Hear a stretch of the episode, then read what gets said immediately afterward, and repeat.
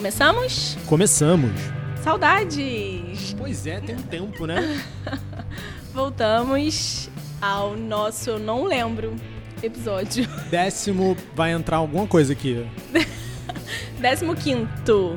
Décimo quinto, quase certa, décimo quinto episódio do nosso podcast. Estávamos sumidos, voltamos. Espero que tenham sentido saudades. É... Estava com saudades? Rolou uma carência. aí. É, é, senti também aqui.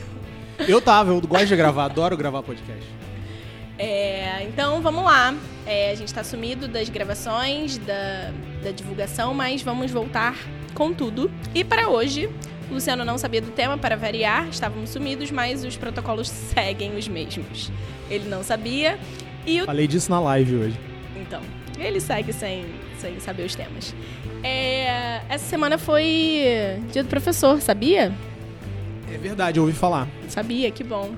É, então, hoje falaremos um pouco disso. É, não só disso, mas eu acho que é um assunto que, que é interessante. Não é homenagem, tá? Não é tipo, vamos fazer uma homenagem de Dia dos Professores, mas é um assunto que eu acho que é necessário a gente falar, que engloba educação. Então, Vamos lá. Vamos lá. É... Acho que a pergunta inicial ela, ela é meio abrangente. Eu acho que você vai conseguir falar bastante coisa, mas existe alguma coisa básica que a pessoa tem que ter para ser professor? Existem várias. Eu imaginei. É, a primeira delas deveria ser uma, um senso muito grande da consciência do outro, né? O professor ele trabalha com um ser que é um ser sem luz. Aluno vem do latim, a palavra aluno é um ser sem luz e o professor precisa ajudar esse cara a chegar na luz, né? Eu acho que a gente pode começar falando disso um pouco é, primeiro, diferenciando. A gente hoje em dia fala muito em mediação, fala muito no valor da mediação, que a mediação é maravilhosa, que a mediação é importante. E ela, até certo ponto, é. É legal a gente poder ajudar, é legal a gente poder induzir, conduzir um processo. Mas em alguns momentos, não dá para o aluno, para a criança, chegar às conclusões por si mesmo, sozinho. E aí você precisa de alguém que não só saiba conduzir um processo, saiba fazer perguntas, mas que tenha estratégias para esclarecer, para trazer claridade para certos temas. Né? É muito bom a gente trabalhar o interesse do aluno, é muito bom a gente fomentar o interesse do aluno, mas o processo educacional ele não vai ser divertido o tempo todo. Ele envolve é, muita coisa além do, do, do, prazer em aprender. O prazer é essencial, ele é importantíssimo, ele ajuda muito, mas a gente precisa desenvolver coisas, a gente precisa desenvolver costumes, hábitos, rotinas que são um pouquinho, um pouquinho mais difíceis. Então, o professor é esse cara que consegue não só observar aquele aluno e entender como perguntar ou como mostrar algo novo que suscite a curiosidade desse aluno, mas ele também precisa elencar o que é importante, ele também precisa definir prioridades, né? ele também precisa é, ser rico em estratégias para transmitir muita coisa. Né? É, ontem, que foi o dia do professor mesmo, a gente fez uma, uma postagem, né? E naquela postagem a gente falava de quatro domínios. Quatro domínios onde nós precisamos evoluir e é bom que tenha alguém que nos ajude nessa caminhada, que seria exatamente essa, esse papel do professor. Então a gente tem um domínio corporal, físico, a gente tem um domínio de conhecimentos comuns, conhecimentos ordinários, que são as matérias que a gente estuda na escola, a gente estuda português, a gente estuda matemática, biologia. Isso é uma ciência muito palpável, né? É uma ciência muito corriqueira do dia a dia. A gente tem domínios mais altos, a gente tem questões relacionadas ao conhecimento de virtudes, a gente pode falar de justiça, a gente pode falar de um monte de coisa mais alta, né? É, o que é o bem, o que é o mal, o que é o belo, o que é a verdade. A gente pode falar sobre isso tudo. E a gente também tem um domínio espiritual. Né? Na nossa vida, a gente se desenvolve também nesse domínio. A gente também aprende coisas que não são da terra, a gente aprende a se relacionar. E isso tudo exige uma condução. Então, quando a gente fala de professor, a gente fala muito mais de, de alguém que possa é, nos ajudar nesse processo, alguém que nos motive, nos oriente, nos instrua nessas questões todas, do que simplesmente alguém que é, tem um diploma, que passou por um treinamento ou que tem um cargo em algum lugar. Então, começa por aí. Então, para responder, né, para tentar responder a pergunta, você precisa ter interesse que o outro cresça. Eu acho que essa é a primeira grande coisa. E nesse interesse vem também um, um certo senso de serviço, né? porque esse processo de crescimento ele exige muita paciência. É, quando eu crio muita expectativa sobre o que o meu aluno vai aprender, eu estou muito mais tentando medir o quão bom eu sou do que interessado no crescimento do outro. Então, por isso que eu falo muito de paciência, né? É, é o tempo da outra pessoa, é a necessidade da outra pessoa. É uma, uma coisa muito comum que acontece com, com treinadores de esportes um pouco mais técnicos. É, natação é um esporte absurdamente técnico, é, tênis é um esporte absurdamente técnico. E aí o que, que acontece? É normal que um técnico, um treinador de natação, às vezes peça pro, pro atleta dele trabalhar com outro treinador por um tempo. Porque ele percebe que a forma dele de ensinar às vezes deixa alguns gaps ali. Então, uma forma diferente de apresentar um conceito, uma forma diferente de se relacionar com o aluno é, pode ser importante nessa hora. Então, o professor que tem a sensibilidade para perceber isso, ele está olhando a necessidade do aluno dele. Né? Então, quando a gente. Para dar exemplos práticos disso, né? do que, que eu estou falando na prática. Um, um professor de tênis, quando ele está ensinando um aluno a bater na bola, ele tem que ensinar para o aluno que, contraintuitivamente, a gente bate na bola de baixo para cima. Por mais que a gente ache em muitos momentos que você vai bater na bola de cima para baixo ou reto, você sempre movimenta a raquete de baixo para cima, muda o ângulo. Então, o que ele pede é para o aluno desenhar, de repente, um símbolo da Nike com aquela raquete. Né? Que a raquete desce e sobe, desce e sobe. Ou ele pensar num avião que está aterrissando, mas que precisa remeter. Então esse avião vem descendo e sobe. Então, sempre que você busca um gancho mental diferente, busca uma técnica de visualização diferente, para um aluno que ainda não entendeu, você está buscando justamente isso. Como é que eu faço que ele entenda, não a, a minha capacidade de, de, ensinar. Um técnico de natação, por exemplo, ele tem que ensinar para o aluno dele que na hora de nadar ele tem que, nado livre, né, o, o crawl, ele tem que deixar o corpo dele o mais é, firme possível. Então você pode falar em, em contrair o, o core, né, o abdômen, o glúteo, ou você pode falar para o cara que ele tem que tentar ficar mais alto dentro da água. E, e sempre que você muda a estratégia, você está respeitando uma necessidade daquele aluno de ir por um caminho ou por outro. Então, paciência é essencial.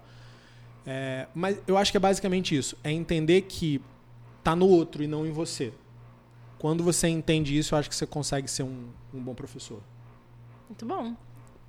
É, ontem eu li uma frase que não era de um, de um educador, né? Não era de um professor em si, mas ele falava que a gente precisa mais de professores é, dificultadores em detrimento de professores facilitadores. E aí ele fala, na verdade, que não é o dificultar para ser impossível para o aluno, mas porque hoje a gente tem muito movimento de deixar tudo muito fácil e que isso o aluno, na verdade, não alcança o que ele poderia. Então, dentro do processo educacional, o que, que seria um professor dificultador? A gente tem muita discussão aqui dentro em relação a alunos de inclusão. É, se tivesse uma vinhetinha de tema polêmico, eu colocaria agora. Mas não sei se a gente tem isso. É, por quê? Porque muito se fala em inclusão, mas a inclusão ela não pode ser apenas Você colocar um aluno dentro de sala de aula e fazer com que ele passe o tempo ali dentro e passe os anos e vá, né? Então, um, uma das coisas que as escolas se apavoraram quando começou a se definir legislação sobre inclusão muito recentemente foi a questão da adequação, né? Por quê? Aí, falando claramente, né? Bastidores de escola. Pode ser que alguém se espante, mas quem trabalha em escola há muito tempo sabe que, que era mais ou menos assim que era tocado o barco. Você tinha escolas que aceitavam alunos de inclusão, você tinha escolas que não aceitavam alunos de inclusão. A maioria das escolas que aceitava, aceitava até um determinado momento, né? É, ali no infantil e tal início do Fundamental 1, e depois, quando as necessidades diferentes desse aluno começavam a aparecer, começava a ter uns papos com a família, ah, talvez seja melhor outra coisa e tal. E esse aluno, ele naturalmente, quase que naturalmente, ele ia saindo. Uhum. E hoje em dia isso mudou. Hoje em dia você tem alunos de inclusão no ensino médio, na terceira série do ensino médio, na primeira série do ensino médio, ao longo do Fundamental 2 inteiro. E uma das coisas que meio que tirava esses alunos da escola é que eles sempre repetiam de ano. Porque não havia adequação de currículo, chegava um momento que as notas ficavam uhum. baixas mesmo. As notas elas tendem a cair quando você muda do Fundamental 1 para o Fundamental 2, né? É, e por aí vai. Então, uma coisa que é muito importante quando você pensa nesses casos de inclusão, mas isso, isso a filosofia disso vale para todos os alunos, né? É, a gente quer o, o 10.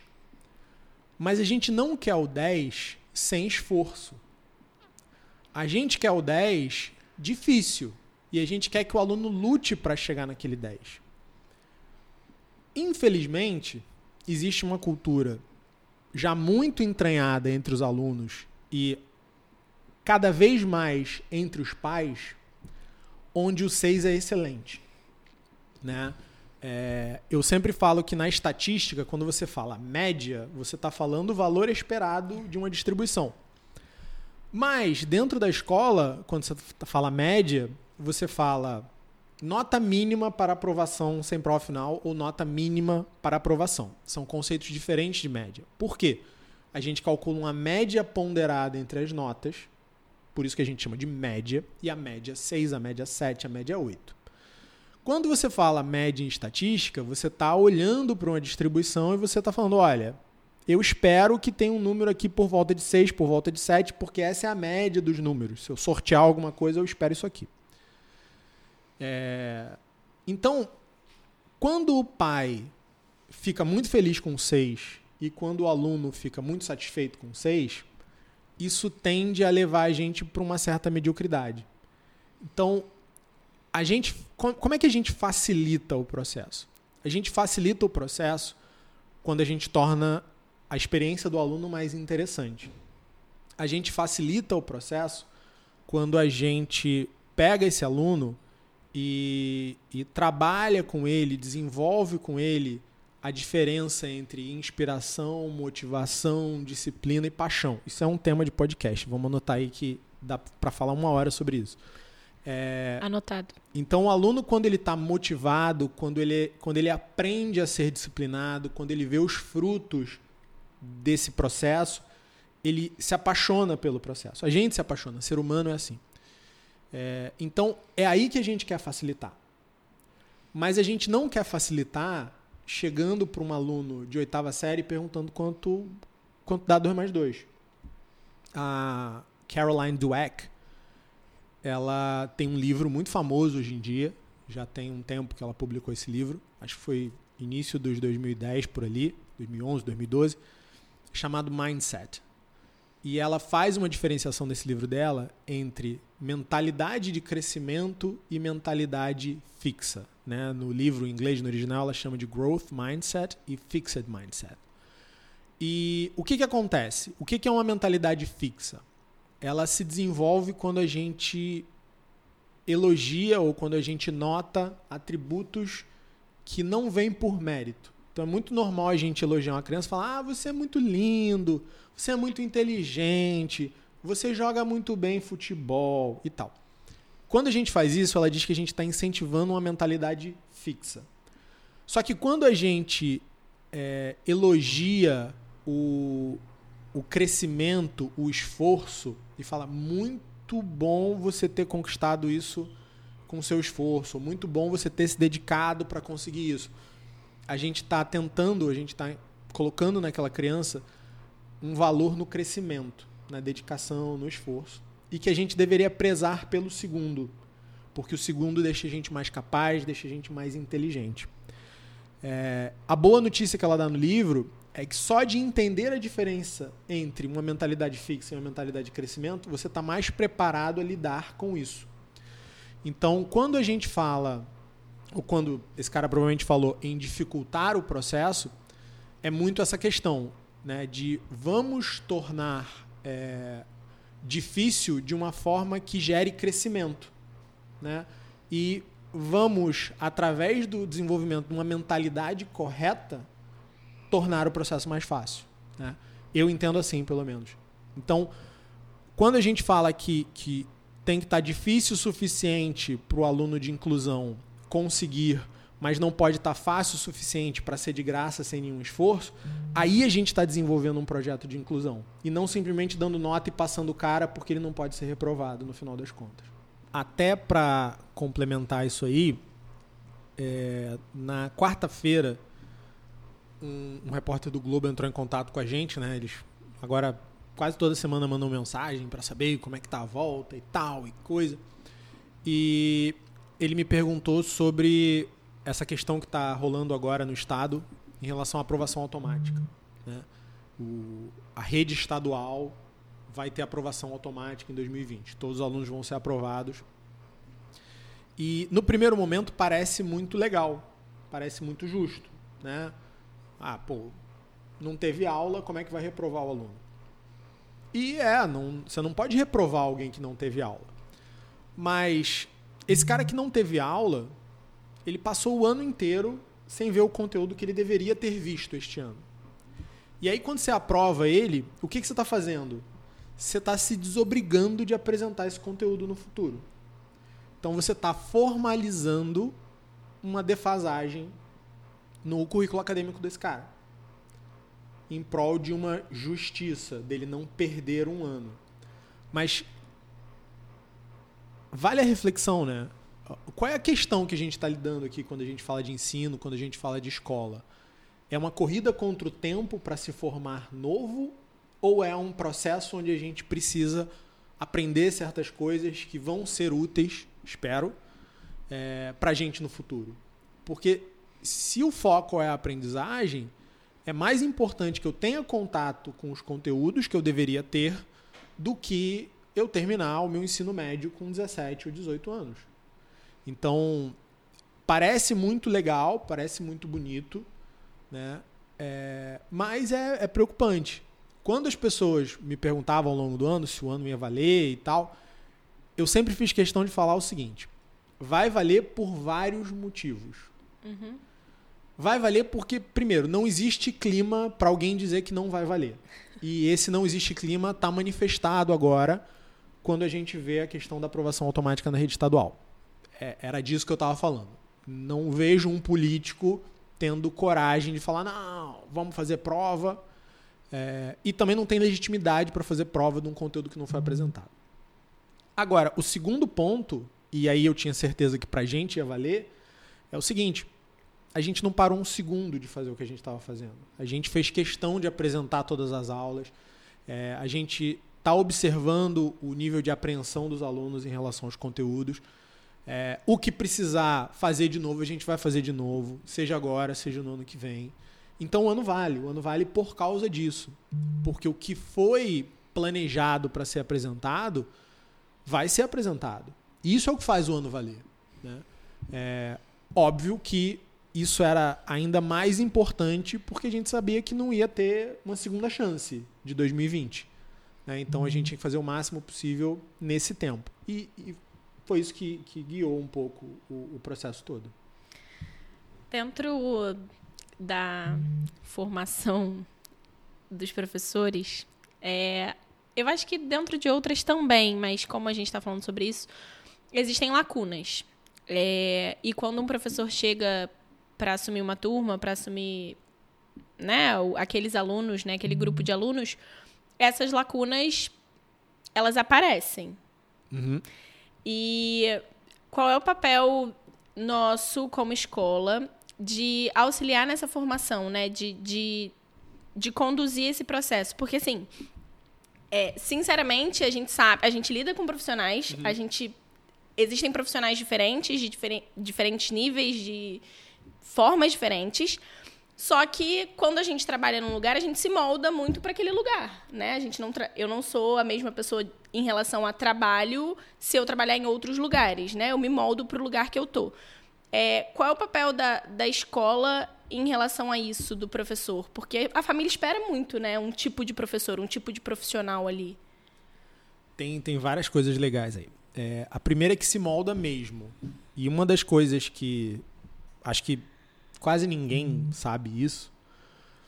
Mas uma das coisas que a gente observa na hora de contratar um professor é se esse professor trabalha no serviço público, a gente tenta descobrir como é que é o comportamento dele no serviço público.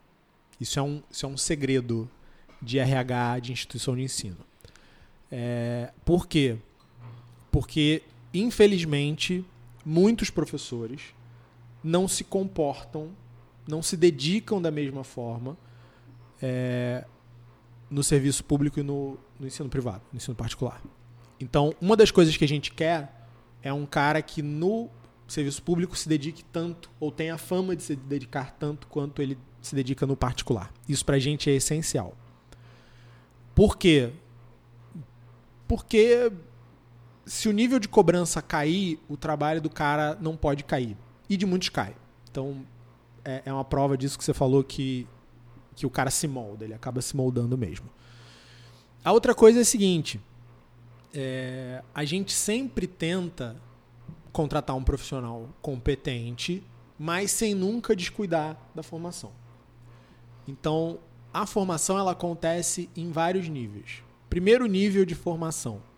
A gente tem um programa há muitos anos já de estágio remunerado onde vários desses caras, vários desses caras, infelizmente pelo programa ser muito antigo, se tornam professores. E por que, que eu digo isso? Porque todo ano entram 6, 7, 8, 10 e a gente aproveita um ou dois. E não é por falta de oportunidade. Não é por falta de vaga. Não é que negócio. A gente chama 10 para uma vaga e fica com o melhor. Não. É, a gente fica com o melhor mas oito, mesmo que a gente tivesse vaga, mesmo tendo vaga, a gente não consegue aproveitar. E isso é um retrato da formação no Brasil. A formação no Brasil, não só de professores, tá? ela é muito deficitária. A universidade no Brasil ela não prepara para o mercado de trabalho, ela não prepara para a vida adulta. Ela, no máximo, prepara para a própria universidade. Isso era uma realidade até do curso que eu fiz. O meu curso preparava você para entrar no mestrado daquela universidade. Hum, não para muito mais do que isso. Então, a gente tem que trazer esses caras o mais cedo possível para a vida real, para que eles entendam o que é a vida real e até, se for o caso, desistam a tempo, porque muitos veem que não, não é isso que eles querem para a vida dele, deles é, para mostrar para eles, para começar a treinar esses caras, para poder em algum momento aproveitar. Esse é o primeiro nível. O segundo nível é a constante. É... O pessoal tem problema com reciclagem, né? Há um tempo atrás estava na moda falar reciclagem. Não, o profissional precisa passar por uma reciclagem. Aí reciclagem associou a lixo, ficou feio falar reciclagem. Mas é uma revisão, é, é, é um aperfeiçoamento constante das práticas profissionais. Seja de uma ferramenta, seja para gravar uma aula, seja para utilizar a tecnologia que está embarcada nos materiais didáticos hoje em dia, é, seja para se atualizar em relação a novas práticas. Então, por exemplo, esse ano a gente mandou uma galera lá para Campinas para fazer formação no Maker. Né? Foram, acho que, seis ou sete pessoas fazer essa formação. para a gente poder usar bem esse laboratório aqui onde a gente está gravando. Então, todo ano a gente tem alguns encontros, menos do que eu gostaria até, é verdade, mas a gente tem vários encontros de formação dos professores. É, onde a gente fala de tecnologia, onde a gente fala do material didático, onde a gente fala de um monte de coisa, de formatos de avaliação e por aí vai. Então, a, a faculdade, ela é ela ensina o básico do conteúdo, principalmente para os especialistas, para os professores de Fundamental 2. Ensina é, ensina o cara o que, que existe naquele campo, mas não muito mais do que isso. Então, o como fazer é na prática mesmo. Né? Então, o cara, quando faz uma faculdade, por exemplo, de pedagogia, uma licenciatura, ele sabe que existem autores que falam sobre aquilo ali, ele sabe que existem técnicas de avaliação, ele, mas ele não lê esses caras a fundo. Uhum. E aí a gente tenta transformar isso aqui dentro. Então, precisa, é essencial. É, isso é uma das coisas que diferencia o, os melhores professores dos professores comuns. Tem uma outra é, categoria, né? E essa é um pouco mais difícil de você encontrar, que é aquela galera mais apaixonada. E essa galera, normalmente eles são mais talentosos naturalmente, né? São aqueles caras que, que se acham numa determinada área, se apaixonam por aquela área, e aí eles meio que vão um pouco mais sozinhos. Mas mesmo assim, é, questões do dia a dia, questões de rotina, questões de controle de sala, questões mais burocráticas que são importantes também, você tem que estar o tempo todo treinando, porque nada disso é, é, é visto na faculdade na, na, profundidade que é necessária. E um, um outro ponto, assim, um último ponto para a gente falar em relação a isso é dentro quando você está dentro de sala de aula, quando você está lidando com aquele aluno, com aquela família, existem situações que na verdade, todas elas você não espera, né? Ninguém acorda falando, ah, hoje vai acontecer isso na minha sala, o fulano vai reclamar disso. Então, é, existe um envolvimento, eu acho que do infantil, isso é muito claro nas professoras de infantil, existe um envolvimento pessoal, né, do professor com aquele aluno, com aquela família. É, mas existe um limite também para isso. E eu acho que esse limite, quando ele é bem estabelecido, eu acho que isso é, agrega para a família e agrega para a escola, né, para o profissional. Então, que limite é esse? A gente como escola, que limite é esse que a gente precisa colocar nessa nessa relação? Sempre que que eu falo disso, é, me vem à cabeça uma discussão que eu já tive algumas vezes em relação a como é que se chama professor, principalmente nos segmentos iniciais, né? Então, a professora, historicamente, né, é chamada de tia. É, então, a tia, a tia do meu filho, a tia da escola. E, e tem uma galera que acha isso muito legal, que isso é uma demonstração de, de afetividade, que é muito bacana e que ok. E tem uma galera que se ofende profundamente com isso. Né? É... E não, porque não pode chamar de tia, porque menospreza, porque não é tia, porque é professora e tal e coisa. Gente, sinceramente, é, é um nome. É um nome. Hoje em dia, se você chegar em qualquer entrevista de emprego dizendo que você é formado, não tem metade do valor que tinha 20 anos atrás. Se você chega falando que você fez uma pós-graduação, não tem 10% do valor que tinha há, há 20 anos atrás. Então, você falar que você é isso ou você é aquilo, o, o título que você carrega, ele é importante até certo ponto, né? Não, né? não, não, não dá para fugir disso, mas ele não é o, o que vai decidir o processo. Então, por exemplo, trazendo para a prática, né? antes de terminar de explicar. Quando tem algum evento aqui na escola, uma feira de projeto, ou uma feira de ciências, alguma coisa do tipo, uma semana cultural, uma das coisas que eu converso muito com a equipe principalmente de infantil e fundamental 1, é que a gente precisa mostrar para o pai, explicar para o pai que aquelas atividades que a gente realizou ao longo do ano, elas tinham um sentido. E elas estavam encadeadas entre si. É muito importante, primeiro, que o professor entenda que o trabalho que ele está fazendo tem um começo, tem um ponto de partida, tem um final, tem uma linha de chegada e tem um caminho a ser percorrido. Né? Então, se eu quero que meu aluno leia, tô olhar, sou professor do primeiro ano, quero que meu aluno chegue lendo no final do ano, lendo e escrevendo, alfabetizado. O que, que vai acontecer? Eu sei que os alunos usualmente saem do pré-2 num determinado nível. E sei o que é um aluno alfabetizado. Então eu preciso saber desenhar esse mapa para que ele saia do conhecer as letras ou conhecer os sons das letras para efetivamente ler e escrever.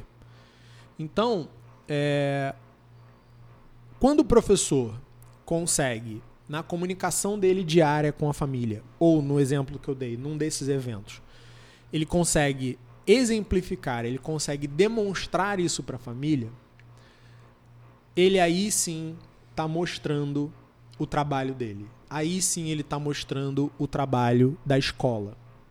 Né? Quando esse cara é, ele só fica falando que o desenho é muito bonito, que a criança gostou muito de fazer aquele trabalho, ele está se colocando num papel de recreador. Nada contra recreador.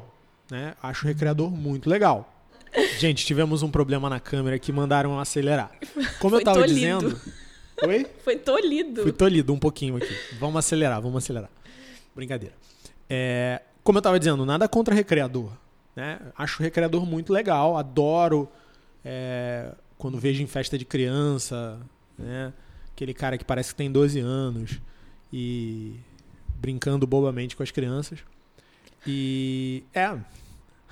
O cara tá lá, tá, tá ganhando dinheiro dele, tá fazendo o trabalho dele, parabéns. É, mas não é o propósito de uma escola. Não é para isso que o pai coloca na escola, não é para isso que a escola contrata um professor. Então, é, essa posição do professor, isso tem a ver com autoridade, tem a ver com a construção da autoridade do profissional. Quando você mostra o teu conhecimento, quando você mostra o teu nível de domínio do teu ofício, né? esse nível de domínio do ofício, de saber qual é o caminho a ser trilhado, de, de conduzir bem esse processo, eu acho que você entendeu boa parte do que é necessário. Na questão do relacionamento, obviamente não, não tem um. Eu não, eu não consigo. Uma regra, né? Te falar uma regra agora. Pode ser até que tenha. Talvez eu precise refletir um pouquinho sobre isso. Talvez eu precise, mas é, não, não, não sei definir uma regra agora. Uma das coisas que a gente estava conversando aqui, quando a gente estava falando de retorno pós-pandemia, é uma pergunta que a gente precisava fazer para os pais que é o seguinte: quando a criança chegar na escola, principalmente criança de infantil, e algumas a gente sabia que iam fazer e algumas fizeram. É, vê a professora que não via há muito tempo, vê a tia que não via há muito tempo e corre fazendo menção de abraçar aquela pessoa. Eu, eu falei, tipo, vamos perguntar para os pais. E, e, eu fiz isso com vários amigos meus. O que, que eu faço? Né? Eu fujo porque não pode ter contato. Eu fico parado, viro o rosto, abro os braços assim e deixo a criança, sei lá, abraçar minha perna e, e friamente. Eu abraço de volta, eu grito com ela. O que, que eu faço? Né? Porque teoricamente não pode ter contato, mas é uma criança vindo me abraçar. Então, se alguém tem uma resposta pronta para isso, é. que seja válida em todos os casos,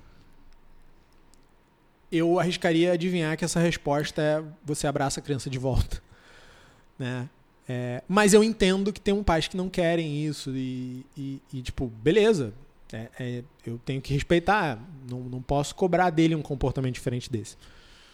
Mas isso é um exemplo bem radical do, de como tocar esse relacionamento. Né?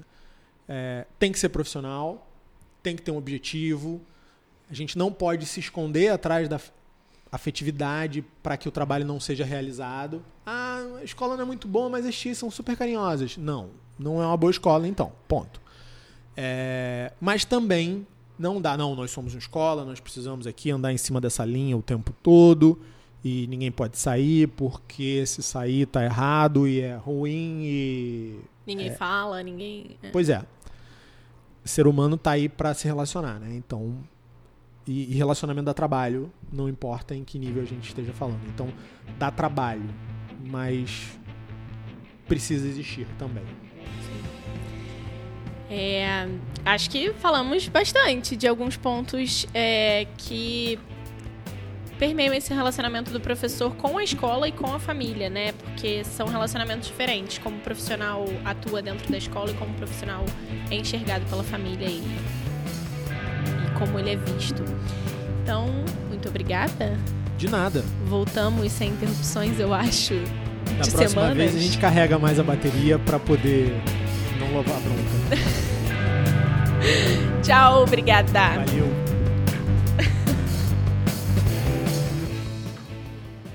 Esse foi o episódio de hoje e se você chegou até aqui, obviamente esse conteúdo fez sentido para você.